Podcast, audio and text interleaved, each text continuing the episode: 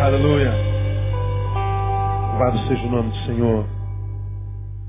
2 Timóteo capítulo 2. Irmãos, ah, hoje é a última quarta-feira, eu vou fazer uma recapitulação de tudo que nós aprendemos. Eu tinha mais um conselho, eu só vou citá-lo né, no finalzinho. Não vai dar tempo porque quarta-feira não tem culto. Então, para você que está aqui na nossa igreja pela primeira vez, nós ficamos desde fevereiro, da, da segunda quarta-feira de fevereiro, quando eu voltei de férias, janeiro eu sempre tiro férias, estamos o ano inteiro, 11 meses, conversando sobre 2 Timóteo, sobre uma palavra que nós denominamos conselhos paulinos, do pastor para aqueles que ainda têm ouvidos. O livro 2 Timóteo é uma das três cartas pastorais que Paulo escreveu. Ele escreveu 13 livros. Dentre esses 13, três são denominados cartas pastorais. Ele escreveu nessa ordem, primeiro livro de Timóteo, Tito e por último, segundo Timóteo. Segundo livro de Timóteo foi o último livro que Paulo escreveu na sua vida. Ele escreveu esse livro quando estava preso, condenado à morte, de posse da revelação pelo Espírito de que o tempo dele acabou. Foi nesse livro que ele escreveu um dos versículos mais conhecidos da Bíblia Sagrada, que você conhece muito bem. Comigo. Combati o bom combate, acabei a carreira e guardei a fé. Foi nesse livro que Paulo escreveu isso. Côncio de que o seu tempo havia findado. Era um homem velho que foi profundamente usado por Deus. Recebeu de Deus a revelação que o tempo dele na terra acabou, seu ministério acabou, e que ele seria levado para junto do Senhor que serviu a vida inteira.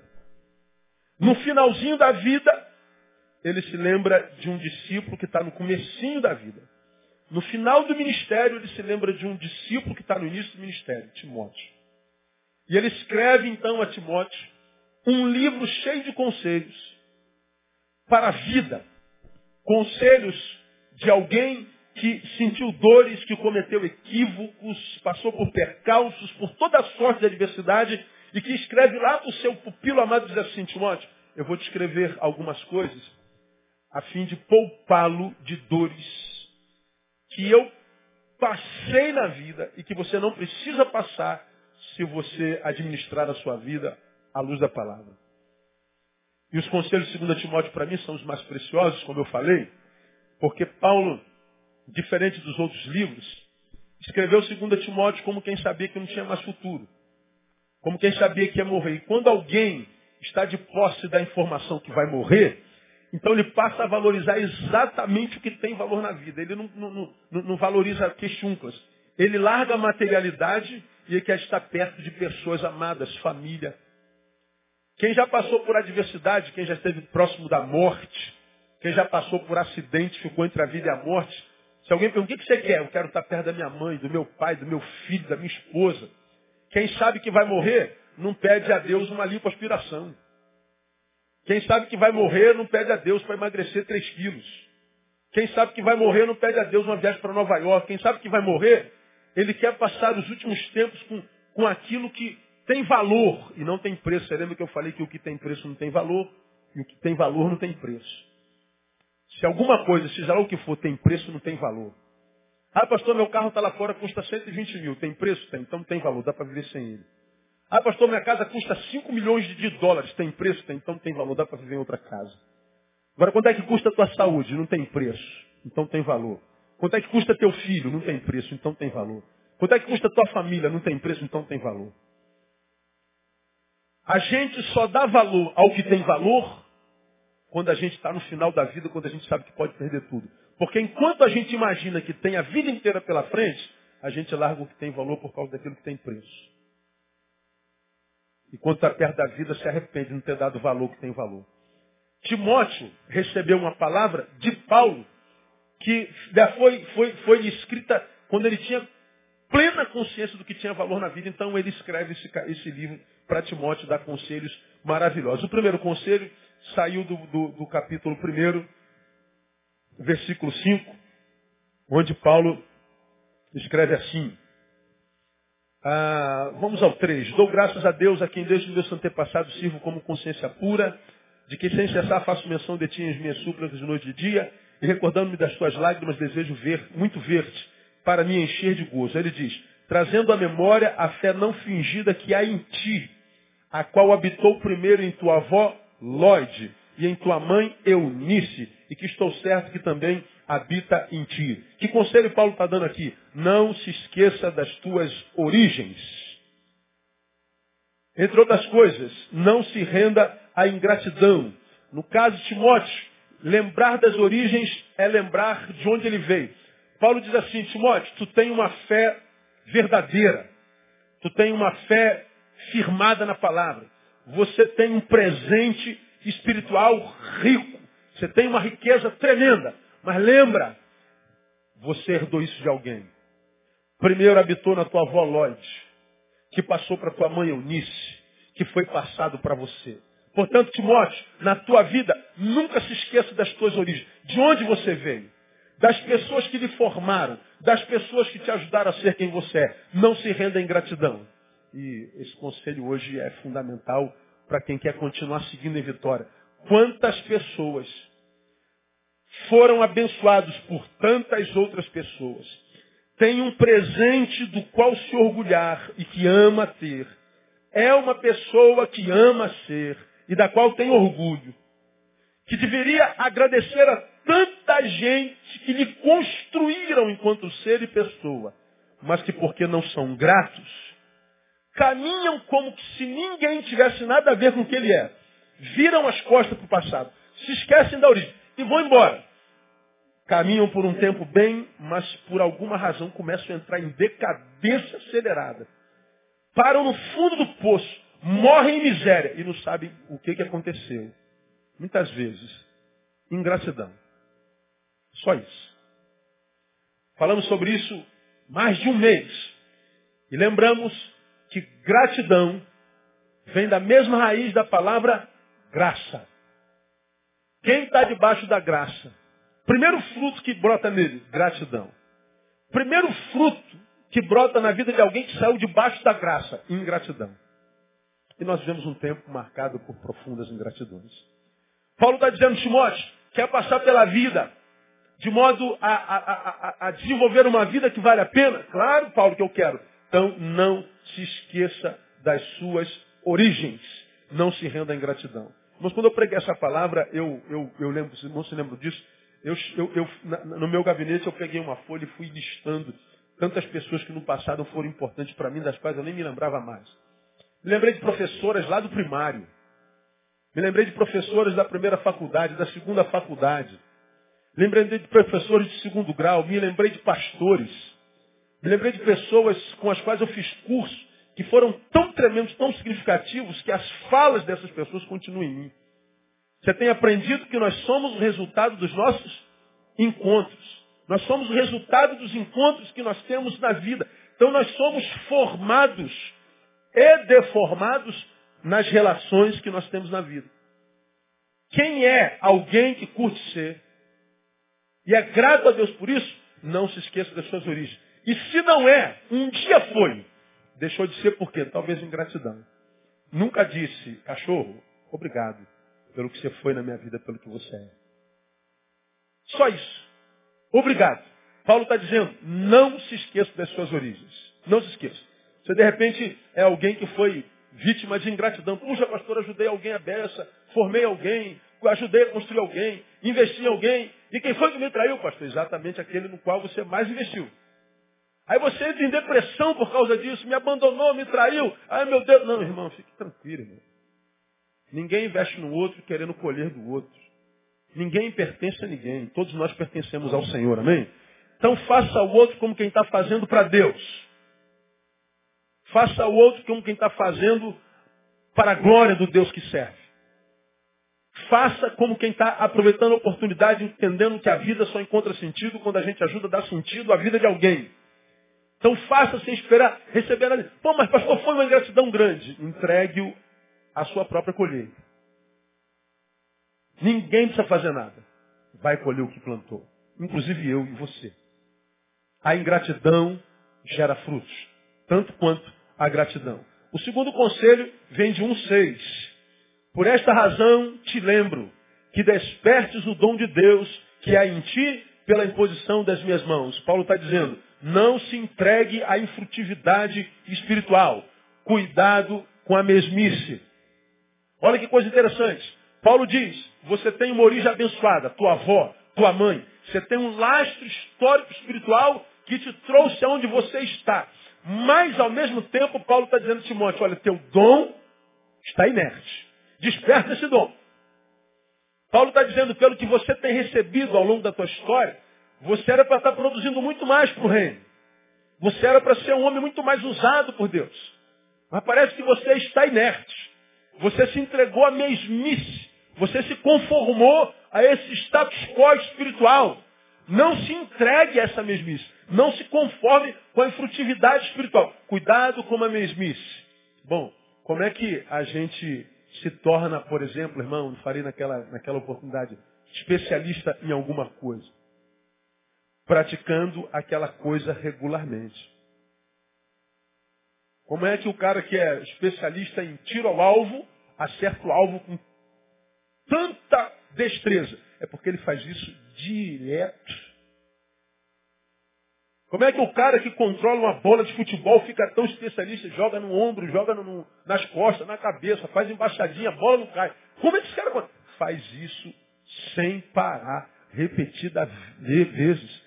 Se ele para de fazer, ele perde a intimidade.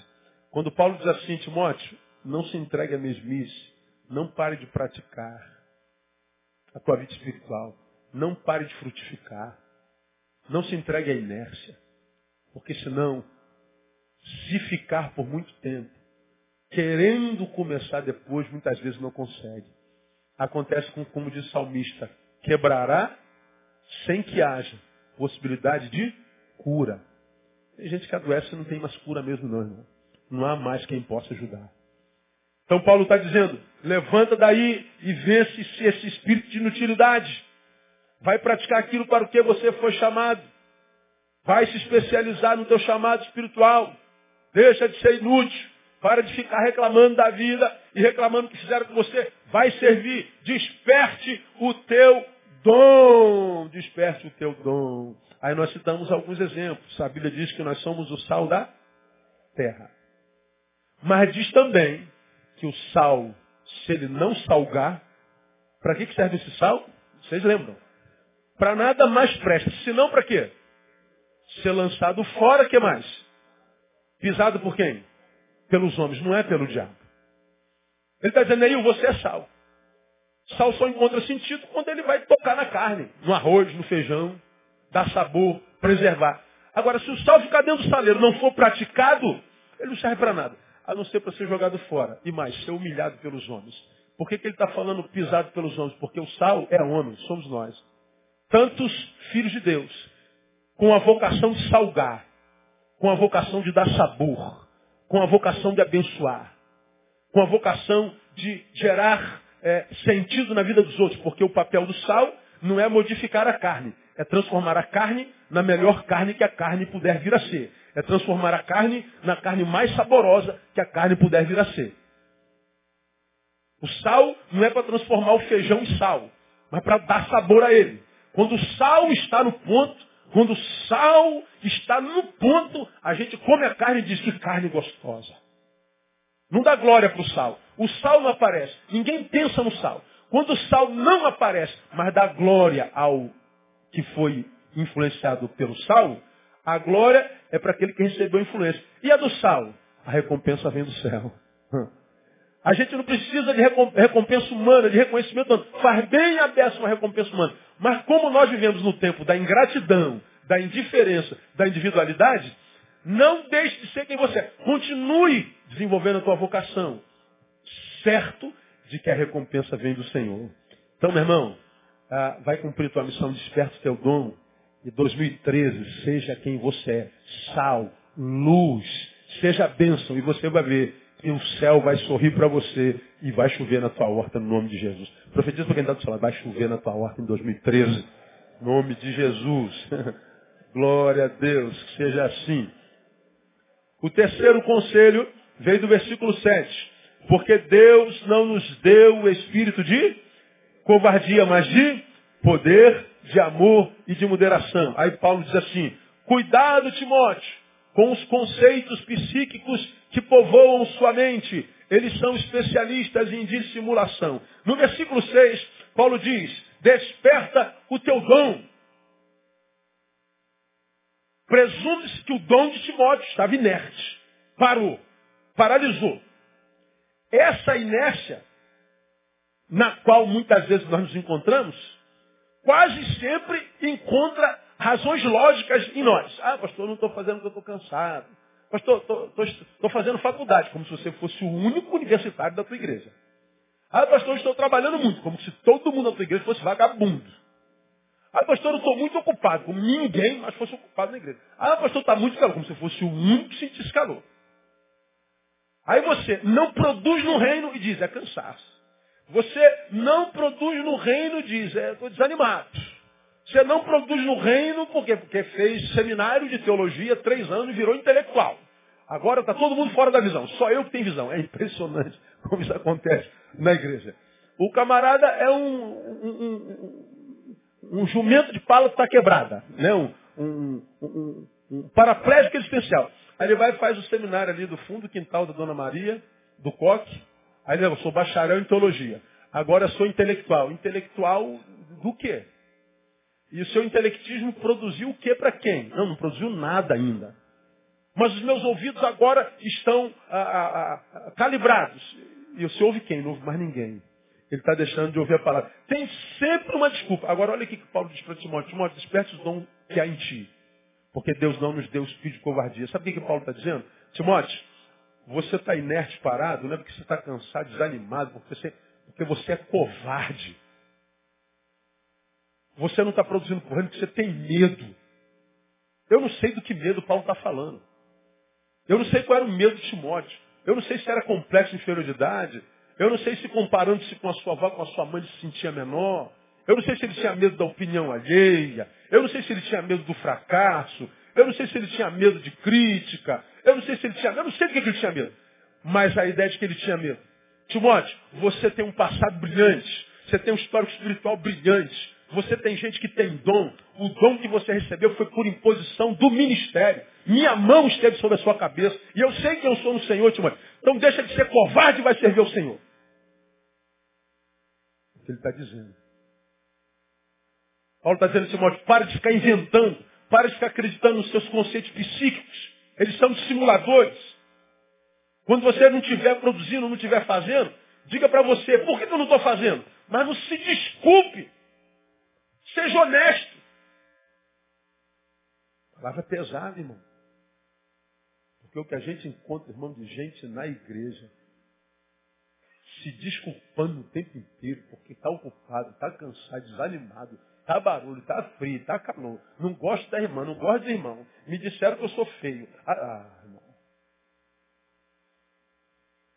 Engraçado, né? A gente larga a mão de ser quem é para Deus ah, fácil. Agora, quantas vezes você já se aborreceu no seu emprego e você até hoje não pediu demissão? Quantas vezes você já se aborreceu em casa? Já brigou com seu irmão, com a sua irmã alguma vez? Quem já brigou com o irmão ou a irmã aqui alguma vez? Ah, bom. Você fugiu de casa por causa disso? Não, né? Já brigou com o vizinho alguma vez? Já teve vontade de matar ele alguma vez? Claro que não. Você é crente, né? Agora, mudou de casa no dia seguinte por causa disso? Não. Agora, quando é o serviço ao reino, a casa de Deus, a Deus da casa, a gente larga, diz assim, não dá em nada. Aí não sabe por que, que a vida vai cerceando, vai podando as oportunidades. Não sabe por que, que tem aquela sensação de que na sua vida se cumpre o que Pedro diz lá na frente. Que o diabo, o vosso adversário, anda rugindo como leão ao vosso derredor, buscando a quem possa tragar. Lembra que eu preguei sobre isso aqui? Você que é fumante, ou já fumou, sabe o que é um trago? Você pega um cigarro, que deve ter uns 10 centímetros, não sei quantos centímetros tem um cigarro, aí o cigarro tem lá 10 centímetros. Vamos dar um trago, a gente dá um trago. O que, que acontece com o cigarro? Ele cresce ou diminui? Diminui. Ele vira o quê? Cinza. Num trago só o cigarro acaba? Dá outro trago. O que, que acontece com o cigarro? Diminui, vira cinza. E ele vai sendo tragado, tragado, tragado, tragado, até que ele vira guimba. Quando chega na guimba, o que, que o fumante faz? Joga fora. O diabo, vosso adversário, quer tragar. Ele pega você e vai dizer, tua vida vai encolhendo, encolhendo. Tudo que você construiu e é vai virando cinzas. Cinzas. Chega um momento que você se sente uma guimba e é jogado fora. Ninguém te reconhece, a vida não te dá mais chance.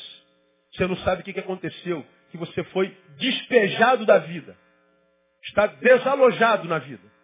A vida perdeu sentido. E está aí a sociedade sobre a qual você me ouve pregar todo dia. 25 suicídios por dia. 87 no Japão. Já sei que passou de 100. Voltando o que vem, voltando, a gente vai falar sobre isso. 87 foi em 2007. Já passou de 100 suicídios dia. A cada 30 segundos no mundo, alguém dando cabo da vida. Por quê? Porque já não tem mais vida, virou guimba. E a gente não sabe, pastor, o que está acontecendo comigo? Onde é que, que, começou essa decadência? Onde é que eu comecei? Aspas, ser tragado. É, simples. Conceitos psíquicos. Porque agora eu sou muito inteligente, não ouço mais aquele pastor. Ah, aquela igreja não é digna de mim não me reconheceram o trabalho, me disseram que eu sou gordo, que eu sou feio, me tiraram o cargo e você simplesmente para de servir ao Senhor. Como alguém disse, quem não vive para servir, não serve para viver. Toda árvore que não der fruto é cortada, conclua, e lançada fora por causa de conceitos psíquicos. Irmãos, eu, eu, eu não sei quanto a vocês, quanto a mim, digo aos irmãos. Eu sei para o que eu nasci. Eu sei porque foi aquele espermatozoidezinho dentre aqueles bilhões que brigaram comigo por entrar no útero da minha mãe, que quando eu fui lançado do meu pai, né, no útero, no ovário da, da, da no, no, no, no, ovário da minha, da minha mãe, comigo vieram milhões de vidas potenciais. E a gente já foi procurando útero, brigando um com o outro. Bom, ficaram bilhões de espermatozoides atrás de mim. Eu entrei naquele óvulo.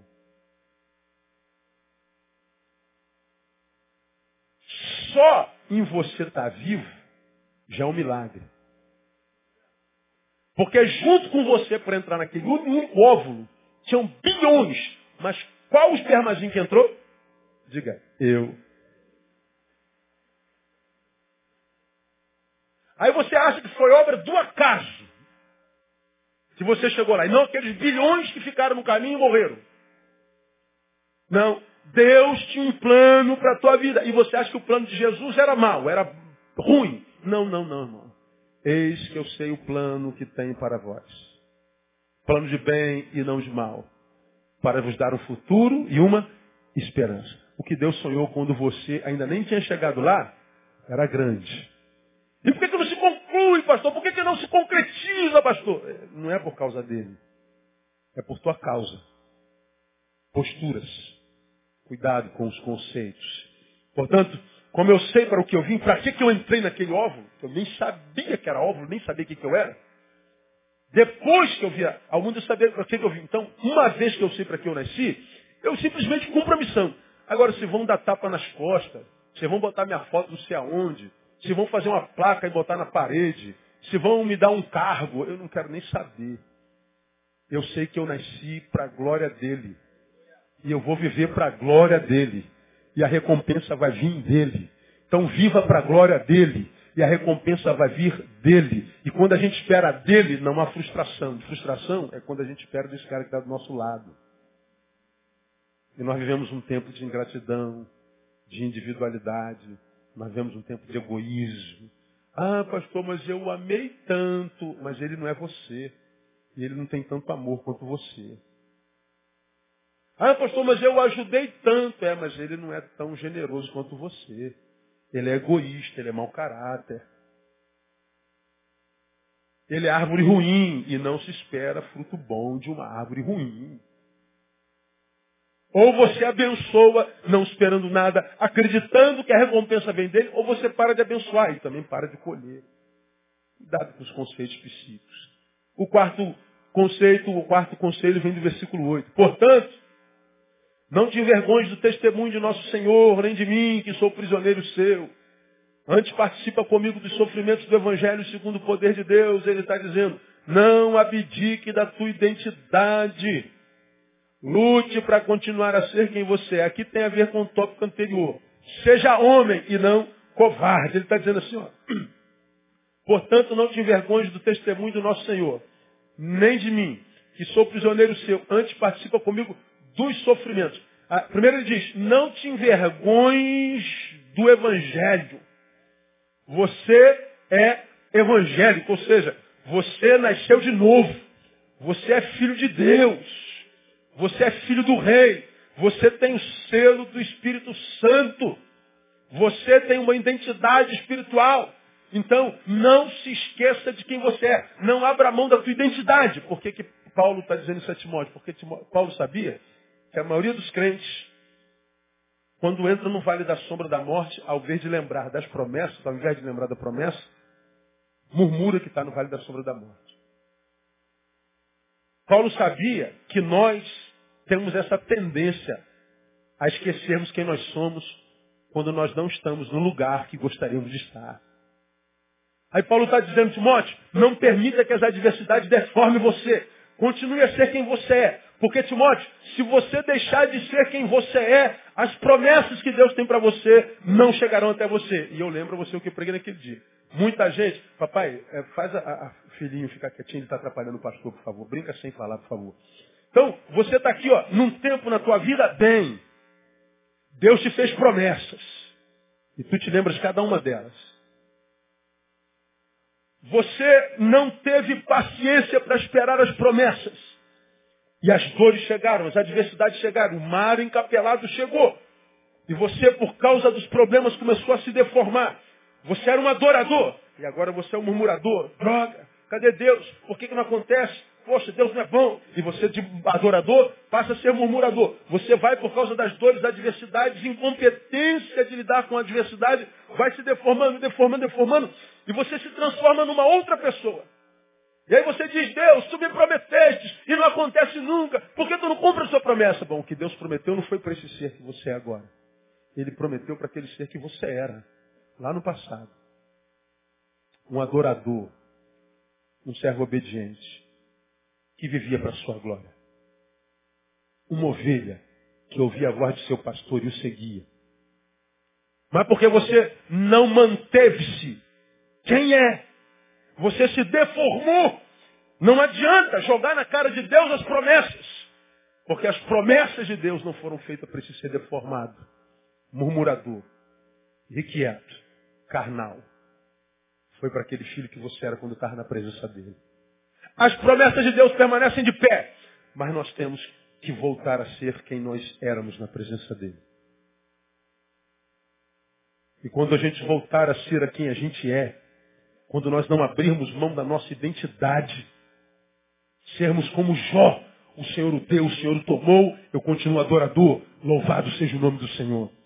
Minhas adversidades não vão mudar o que eu sou nele. Você vai ver que não há nenhuma adversidade que vai conseguir tirar você da presença dele e roubar a tua bênção no nome de Jesus. Não abdique da tua identidade. 5, versículo 8b diz, antes participa comigo dos sofrimentos do Evangelho segundo o poder de Deus. Não permita que o status quo deforme em você o conceito do que seja Evangelho. Antes participa comigo dos sofrimentos do Evangelho Hoje, o poder de Deus é visto unidimensionalmente. Só é poder para tirar do sofrimento. O evangelho, para a maioria dos evangélicos, só é evangelho para me livrar do sofrimento. Mas não é evangelho segundo o evangelho que é para me capacitar para suportá-lo. Nem todos os problemas da nossa vida Deus resolve. Paulo tinha um problema, era um espinho. E ele orou ao Senhor dizendo, Senhor, tira. Deus disse, não. Esse aí vai morrer contigo. Mas por que? Não te interessa. É obra de um Deus que tu não pode sondar nem conhecer. Agora, Paulo, não fique decepcionado, não. Quando eu não tiro um problema, eu aumento a graça. E quando Deus aumentou a graça dele, ele falou, ah, entendi. Eu não preciso viver sem problemas. Eu preciso é de mais graça. A tua graça me basta. Agora, o evangelho dos evangélicos não passa por isso. O evangelho dos evangélicos é pare de sofrer. Aí você não para de sofrer, pronto. Deixa de ser quem é e se transforma num murmurador. Num desviado. Num afastado. Num ex-crente. Por que, que você está longe, irmão? Eu tive uns probleminha aí, me afastei. Quando é que eu tenho que me aproximar mais de Deus? Quando eu estou bem ou quando eu tenho uns probleminhas aí? Quando eu tenho uns probleminhas aí, é que eu tenho que correr pro pé dele, irmão. Senhor, eu estou com uns probleminhas aí, ó, desse tamanhão. Então, prostra meus pés, filho. Você está em bom lugar. E ele diz assim para a gente, continua cuidando do que é meu. Que eu vou cuidar do que é teu, filho meu. E tem mão melhor, Senhor, melhor para cuidar dos nossos problemas. Agora, o que, que acontece? As adversidades mudam a visão que nós temos do Evangelho. Fiquei mais de um mês falando sobre esse tópico. Fiquei uns dois meses falando sobre esse tópico. Falei sobre posturas, posturas e posturas e postura. O sexto conselho vem do versículo 15. Bem sabes isto, que me abandonaram todos os que estão na Ásia, entre eles Fígelo e Hermógenes. Eu disse lá, aprenda que um bom relacionamento com Deus não é garantia de perfeitos relacionamentos com os homens. Eu posso estar muito bem com Deus e assim daqui levar uma facada do amigo melhor. Eu posso estar muito bem com Deus e eu posso ver meu casamento acabando. Não, eu não recebo essa palavra. Problema é seu, mas que pode, pode. Paulo está dizendo que abandonaram todos os que estavam na Ásia. Não ficou ninguém. Quando você vai no capítulo 4, ele diz que na minha última defesa, primeira defesa, ninguém apareceu para me defender. O cara fez três, quatro viagens missionárias. Em cima do lombo de um burro, dentro de um barco, passando perrengue no mar, quase sendo afundado e morto, preso, picado por cobra. Foi o cara que mais deu gente para Jesus na história fundou um milhão de igrejas. Mas quando estava diante do imperador, não apareceu um amigo, uma ovelha, um ser humano para dizer, esse cara me abençoou muito, ele não é isso que vocês estão dizendo, não. Qual foi o problema? Nenhum. Porque Paulo sabia que o melhor amigo estava lá, que era Jesus de Nazaré. O Espírito Santo que é chamado ao lado para ajudar. Tristeza, sim. Frustração, sim. Decepção, sim. Mas prostração, jamais. Com eles é muito bom, mas sem eles eu preciso continuar vivendo a minha vida. Gosto muito de estar com eles, mas a minha vida não depende dele, eu dependo de Deus. Então eu preciso aprender que eu posso estar muito bem com Deus e posso receber a facada do melhor amigo. Posso me decepcionar muito. E quem é que nunca se decepcionou com alguém? A diferença entre os que se decepcionaram está na desgraça e no mal que a decepção fez em cada um de nós. Alguns foram decepcionados, traídos, tentaram se matar, se mataram, adoeceram no coração a amargura, a amargura, a mágoa, essa amargura, essa mágoa, esse desejo de ódio, de vingança se transformou num câncer que tomou o intestino e morreu depois de muito sofrimento.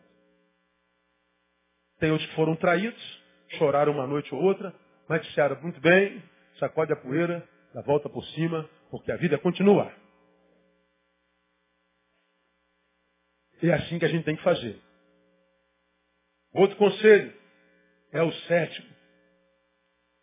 Ah, nesse mundo cansativo, seja você descanso para alguém. No versículo 16 diz, o Senhor conceda misericórdia à casa de Onesíforo, porque muitas vezes ele me recreou e não me envergonhou, não se envergonhou das minhas cadeias. Ele me recreou. Onesífero recreou. Essa palavra é, é, é, é muito tremendo. A palavra é anepsuxen. Recrear, anepsuxen. que traduzido literalmente é refrigerar. Bom, nós estamos diante de ar, o quê? Refrigerado. O que, que o ar refrigerado faz num calor como a gente está sentindo agora? Estou no ar mais habitável. Irmão, 43 graus hoje com sensação térmica de 52.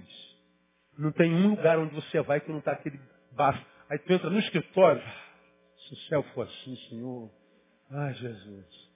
Oh, meu Deus. Tu está lá dentro pensando no ônibus que tu vai pegar para vir embora. 383. Cabe 70 pessoas, tem 708. É, é a própria imagem do inferno. Aí tu, tu chega, tem um ar refrigerado. Paulo está dizendo assim, ó. Todos me abandonaram, mas o Onesíforo, ele refrigerou a minha vida. Nesse cansaço no qual eu estou, Timóteo, Onesíforo foi um travesseiro, um descanso. Ainda que todos me tenham abandonado, apareceu um, Timóteo, que não me deixou sozinho. Então não desista de ser quem você é, Timóteo. Porque Deus vai levantar alguém para ser um refrigério na tua vida no nome de Jesus. Mas, Timóteo, seja você refrigério para alguém. Porque tem tanta gente morrendo no calor da vida. Porque tem tanta gente queimando no inferno da vida. Por que tem tanta gente não aguentando mais o calor da dor e da adversidade? Porque nunca foram refrigério para ninguém. Nunca deram um copo d'água gelado. Nunca liberaram uma palavra de graça. Nunca estenderam a mão. Nunca emprestaram o ombro. E quer colher como se você não plantou? Então 2013 vai ser uma bênção, irmão? Meu não? Seja refrigério para alguém que ele vai ser. Faça por merecer. Caminhando para o final. O oitavo, aprenda a filtrar as influências recebidas de tuas relações. Vem do 2.1. Tu, pois, meu filho, fortifica-te na graça que há em Cristo Jesus. Ele está dizendo, Paulo, Paulo no 1.15 diz que todos abandonaram. No 1.16, só Onesíforo recriou. Em 2.1, Paulo diz, quanto a tu, Timóteo, fortifica-te na graça. Ou seja, cuidado com as influências. Cuidado para não te perderes também. Muita gente me abandonou, Timóteo. Só um me refrigerou. Só um me recriou. Eu poderia, à proporção do grande número que me feriu, eu poderia me ter tornado um amargo. Não, mas um me fez bem. Eu não vou me tornar fruto dos maus, vou me tornar fruto dos bons.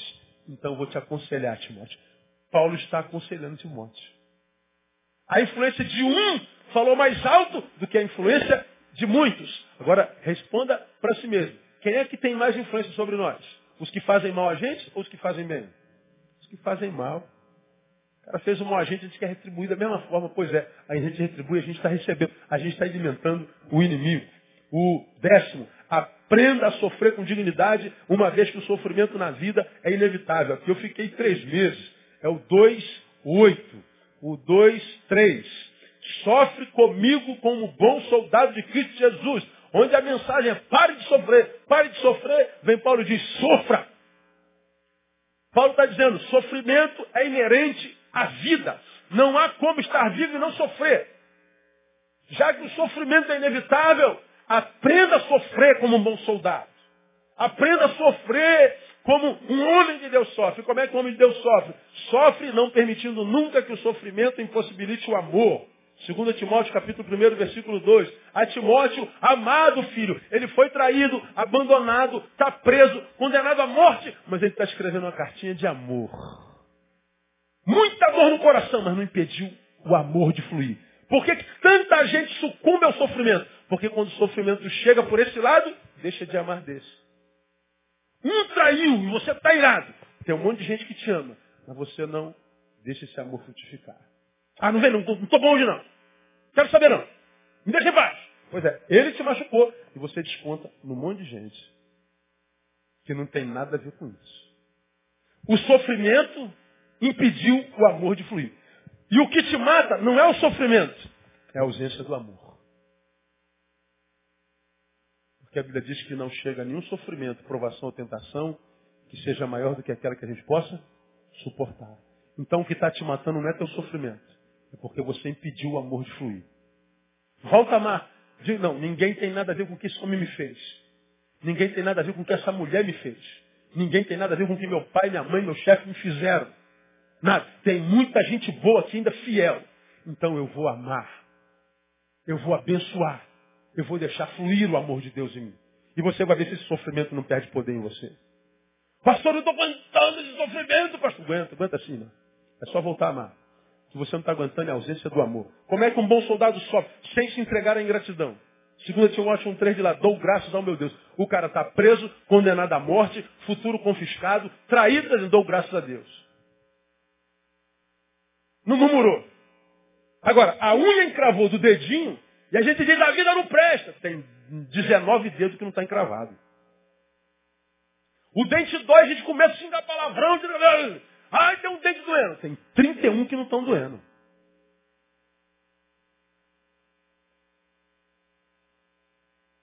A gente se torna ingrato. Como é que um crente sofre? Sofre sem permitir que o sofrimento afete sua memória. Um quarto, recordando-me das tuas lágrimas. Paulo está dizendo assim, olha, eu estou aqui mal. Mas eu lembro, Timóteo, que você no teu passado sofreu tanto e você agora está bem. Então eu vou olhar para o passado e ver a tua superação. Vou olhar para o meu passado e ver como eu superei tantas dores. Porque no passado nós temos a maior testemunha da fidelidade de Deus. Sem se entregar à ingratidão. 11. Seja aprovado. 2.15. Procura apresentar-se a Deus diante de Deus aprovado. Procura, então, esforço. Ser aprovado é passar pela prova com êxito. E nós mostramos como é que todos nós estamos à prova em prova. A gente na vida pode ser aprovado ou reprovado. Semana passada falei, aprenda a manejar bem a palavra de Deus e por que, que a gente tem que manejar bem a palavra de Deus. E falei sobre faça um choque de gestão na tua boca. 2,16. Mas evita as conversas vãs e profanas, porque os que delas usam passarão em piedade ainda maior. Ah, faça um choque de gestão na tua boca. Quem tem boca suja, não grata, não abençoadora, atrai para si todo tipo de desgraça. Por que, que eu tenho que fazer um choque de gestão na boca? Porque a boca é um dos focos pelos quais entra a impiedade e a iniquidade na vida do homem. Lembra? Jesus disse assim, por se multiplicar a iniquidade, o amor de muitos? Por se multiplicar a iniquidade, o amor esfria. Deus é amor. Então a porção de Deus em mim fenece. Eu sou entregue à minha própria carne. Sou entregue a mim mesmo. E eu sou terrível. Como é que esse amor sai? Como é que Deus fenece em mim? Pela iniquidade. Como é que a iniquidade entra? Pela boca. Porque a Bíblia diz que não é o que entra pela boca que contamina o mas o que sai. Quando alguém me amaldiçoa, me xinga, isso não me contamina, nem me gera iniquidade, nem me adoece. Agora, quando eu respondo, você que é isso, seu vagabundo. Ele jogou em mim. E eu jogo. Quando eu abri a boca para jogar nele, aí eu me contaminei. Porque quando ele joga a mim, eu não lhe dou ouvido, não retribuo, ou seja, não me transformo nele, aquilo não contaminou minha alma, não gerou iniquidade. Mas quando você não gesta, não administra a tua boca, não tem controle sobre ela, e você lança sobre ele a mesma desgraça, na medida que você transformou o teu sentimento em palavra maldita, aquilo contaminou teu coração. Como foi que aconteceu, pastor? Talvez tenha sido a tua boca. Por que, que eu tenho que fazer gestão na boca? A palavra dita nunca será, em hipótese alguma, uma produção inconsequente. Jesus diz que por cada palavra que sai da sua boca, você vai prestar conta no dia do juízo. Lançou, foi anotado, e você vai prestar conta. Então cuidado com o que você fala. Se a palavra tem o poder de adoecer, contaminar as fontes de onde a vida emana. Sobre tudo que se deve guardar, guarda o teu, porque dele procedem as fontes da vida, as saídas da vida. Então o que, que contamina o coração do homem? A palavra que eu lanço. Se eu lanço uma palavra maldita, contamina meu coração, do coração a vida emana. A fonte da minha vida desceu. Aí tu vê gente que, que nasce e morre sem viver. Tem um potencial enorme, mas não dá certo em nada. No amor não dá certo, na vida profissional não dá certo, na vida eclesiástica não dá certo, na intimidade consigo mesmo não dá. Meu Deus, esse homem tem um potencial danado. tem a boca maldita que contamina a fonte da vida. Está contaminado lá na fonte, não adianta. Se não purificar as fontes, passa pela vida como inimigo dela. E por último, eu diria hoje, decida de uma vez por todas o que você quer ser na vida. Versículo 20. Ora, numa grande casa,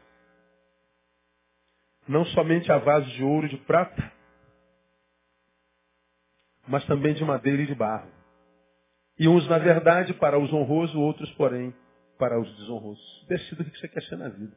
Se você quer viver para a honra e glória do Senhor, ou se você quer ser mais um no meio da massa que se deformou e ser um vaso de barro de desonra na mão do Senhor. Paulo está dizendo, Timóteo, depende de você. Você terá a proporção da tua vida. Você foi criado por Deus um ser pensante. Você tem imagem semelhante. Você tem o poder de volição, de decidir.